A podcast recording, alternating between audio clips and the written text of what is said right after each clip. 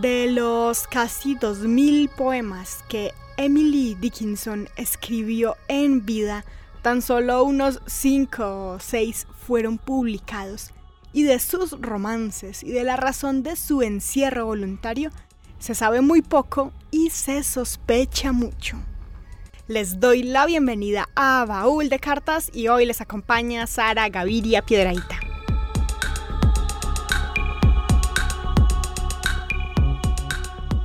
Hoy hablaremos de una de las poetas estadounidenses más reconocidas, con un trabajo muy original, con una historia de misterio a su alrededor.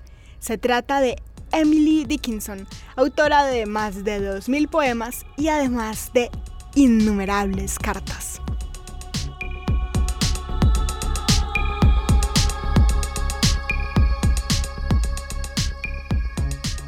Casi toda su obra fue publicada póstumamente, porque su trabajo, al igual que su vida, se la pasó encerrada.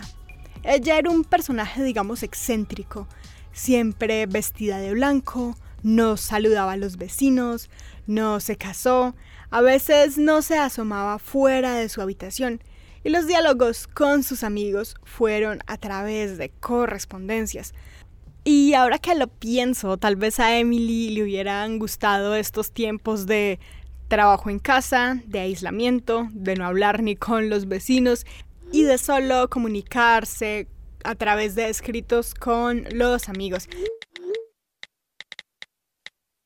De la razón del encierro voluntario de Emily Dickinson se sabe poco y se rumora mucho. En sus poemas trató con inteligencia, digamos, con delicadeza, temas universales, como el amor y la muerte, pero que han tenido desde entonces una influencia considerable en la poesía. Su obra es principalmente poemas breves, pero que es muy innovadora por el uso de guiones, por el uso de mayúsculas, por una métrica rota, eh, una rima asonante, por metáforas poco convencionales y muchas otras singularidades que son el fiel reflejo de lo que se asume que era su profunda vida interior.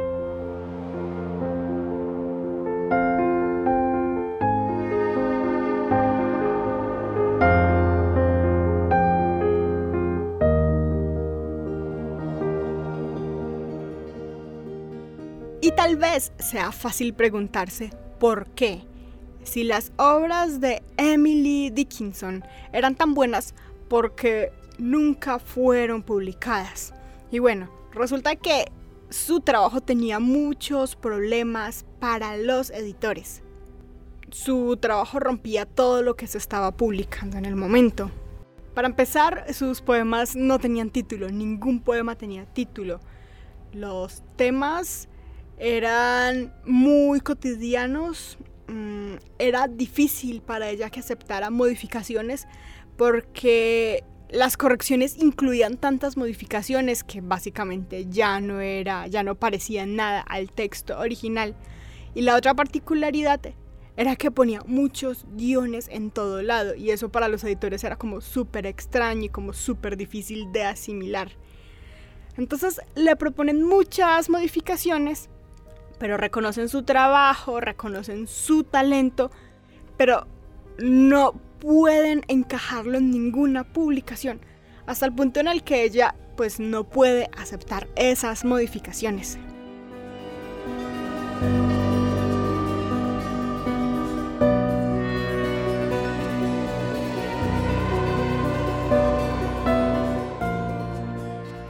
La vida interior de Emily Dickinson fue algo que defendió con fuerza, siempre hasta el punto de aislarse del mundo, tal vez porque nunca le interesó del todo. Vivió casi sin salir de su casa, era un mito local.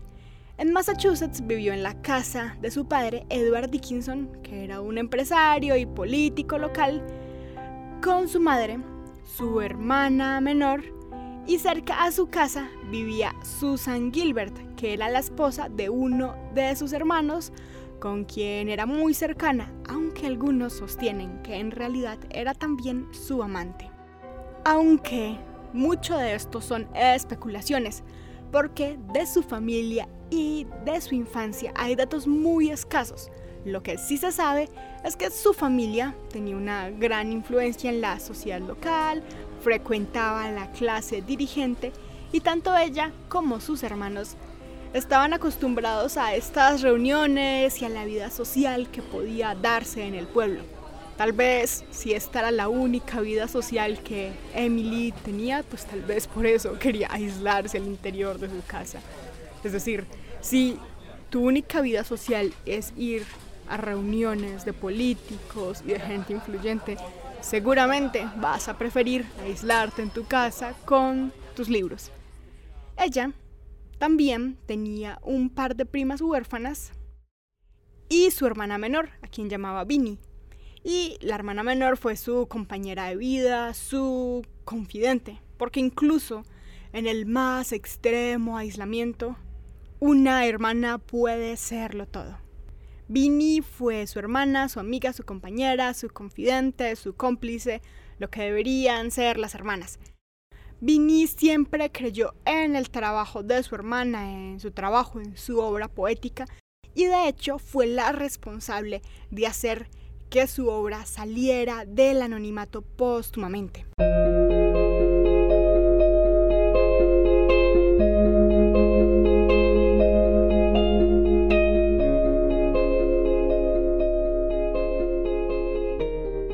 Emily Dickinson, de quien estamos hablando hoy, hizo parte de esta primera generación de mujeres en entrar a una escuela que era inicialmente masculina en su pueblo. Recibió una educación selecta, con grandes privilegios para la época, aunque bueno, también para esta época. Tener una buena o mala educación en ese momento era difícil, así como es difícil en este momento. Además, también agravado porque era la época de la recesión estadounidense, estamos hablando de la época entre 1861 y 1865. Pero Emily, a pesar de que estaban en guerra, ella mantenía aislada de esos problemas. Se la pasaba inventando historias fantásticas y contándoselas a sus compañeras.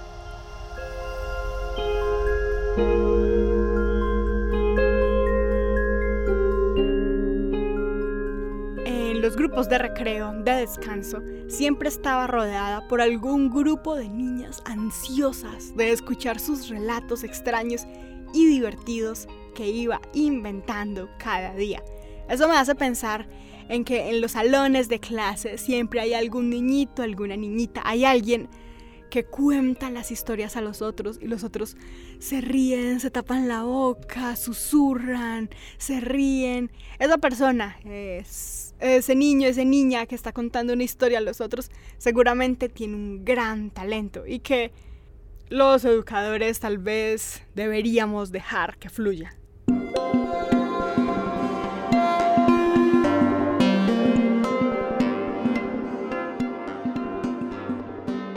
A sus amigas de escuela también les escribía cartas. Cuando tenía 11 años, le escribió esta carta a su amiga, burlándose o criticando a un compañero de escuela. Atentos pues.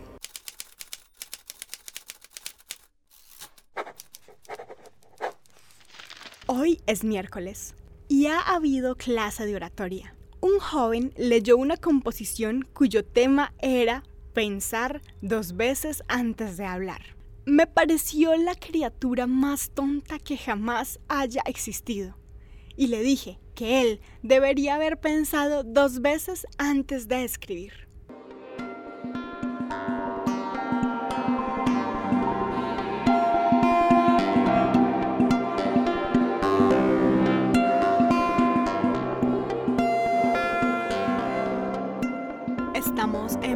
Cartas hablando de la poeta estadounidense Emily Dickinson. Estábamos hablando de cómo ella fue una de las pocas mujeres de su generación en poder asistir a una escuela. Y Aún así, ella tuvo muchas dificultades para poder publicar su obra. De 2.000 poemas en vida solo se publicaron unos 5 o 6. Y eso me hace pensar en todas eh, las mujeres, en todas las personas que no pudieron acceder a esa educación, que hoy siguen sin acceder a educación y que tal vez tengan talentos increíbles, asombrosos, que no estemos conociendo, que nos estemos perdiendo porque estamos ignorando a personas, porque no las leemos, porque no consumimos lo que hacen o porque están solamente tratando de sobrevivir sin poder crear cosas valiosas que podamos consumir. Entonces es triste pensar que aun cuando Emily Dickinson era una mujer de una familia prestigiosa que accedió a la escuela, aún así tenía problemas para eh, compartir su talento. ¿Cuántos talentos más habrán ocultos que no hagan parte de familias prestigiosas? Es un poco triste pensar en esto, porque eso me hace pensar en que la cantidad de programas de baúl de cartas que podría hacer con tantos talentos nunca escuchados, pues sería infinita.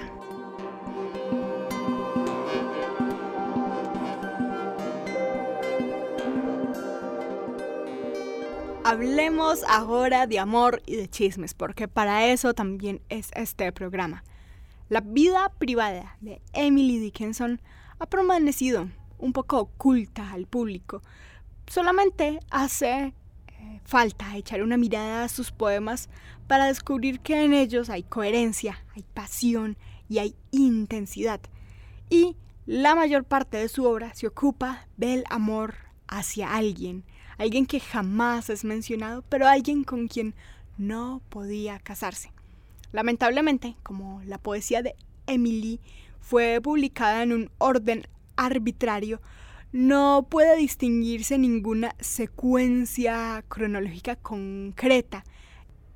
Y eso destruye la posibilidad de entender una progresión dramática que podría narrar una sucesión de emociones hacia esa persona desconocida, pero que tuvo, sin embargo, una importancia en la vida del artista y que pudo tener tal vez influencia en su decisión de autorrecluirse.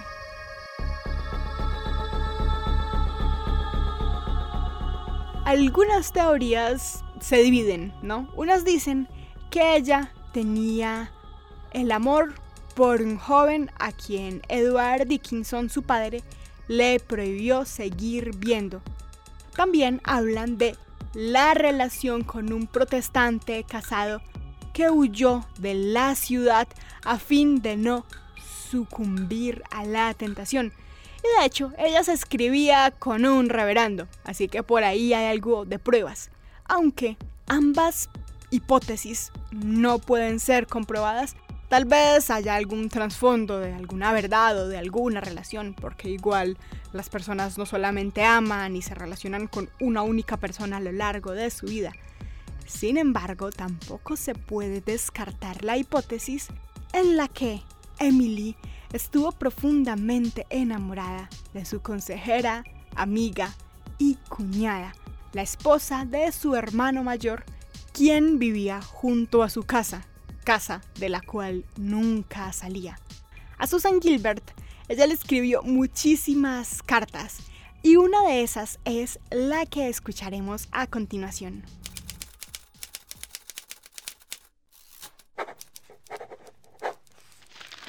Están limpiando la casa hoy, Susie, y he hecho un rápido bosquejo de mi cuarto, donde, con afecto y contigo, yo pasaré esta, mi hora preciosa más preciosa de todas las horas que marcan los días al vuelo, y el día tan querido, que por él cambió todo, y tan pronto como él pase, suspiraré por él otra vez. No puedo creer, Susie, querida, que casi he permanecido sin ti un año entero. El tiempo parece a veces otro, y mi recuerdo de ti tibio como si te hubieras ido ayer. Y otra vez, Si los años y los años recorrieran su camino silencioso, el tiempo parecería menos largo. Y ahora, como pronto te tendré, te sostendré en mis brazos. Perdonarás las lágrimas, Susi. Acuden tan felices que no está en mi corazón reprenderlas y enviarlas a casa. No sé por qué es, pero hay algo en tu nombre. Ahora estás tomando de mí que llena mi corazón por completo y mi ojo también. No es que mencionarlo me aflija, no, Susi, pero pienso en cada sitio soleado donde nos hemos sentado juntas y no sea que no haya más.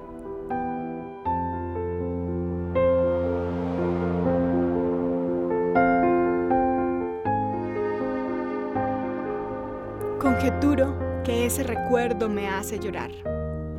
Mati estuvo aquí la tarde pasada y nos sentamos en la piedra de la puerta delantera y hablamos de vida y de amor y susurramos nuestras suposiciones infantiles sobre tales cosas dichosas. La tarde se fue tan pronto y caminé a casa con Mati debajo de la luna silenciosa. Y solo faltabas tú y el cielo. Tú no viniste, querida. Pero un poquito de cielo sí. O eso nos pareció. Pues caminábamos de un lado a otro y nos preguntábamos si esa gran bendición que puede ser nuestra alguna vez se concederá ahora a alguna. Estas uniones, mi Susi querida, por las cuales dos vidas son una. Esta adopción dulce y extraña en donde podemos mirar y todavía no se admite. ¿Cómo puede llenar el corazón y hacerlos en pandilla latir violentamente? ¿Cómo nos tomará un día y nos hará suyos? Y no existiremos lejos de él, sino que quedaremos quietas y seremos felices.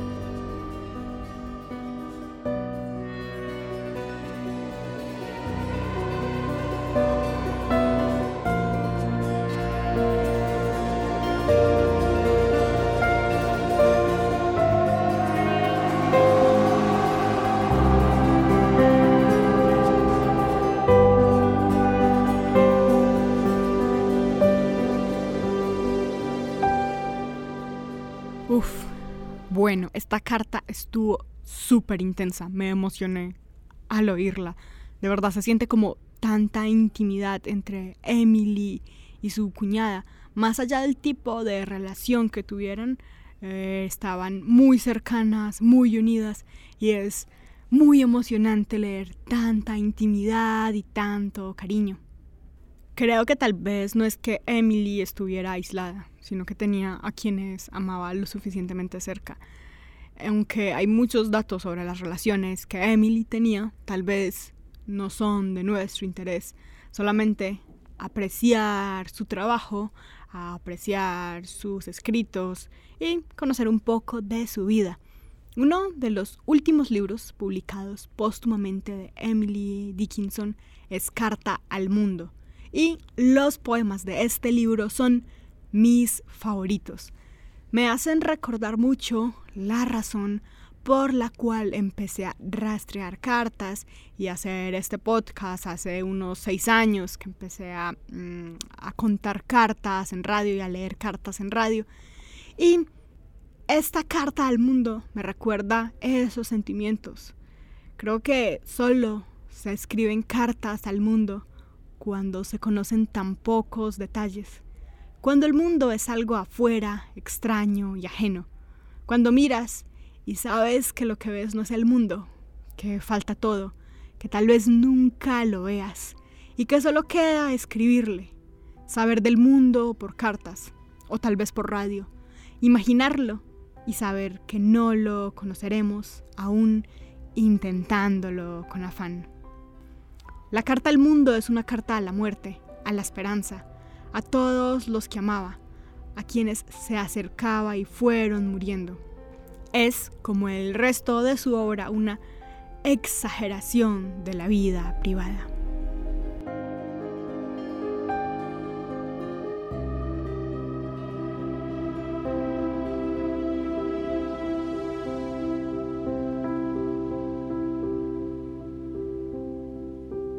Estamos hoy llegando al final de Baúl de Cartas. Gracias por continuar escuchando hasta aquí.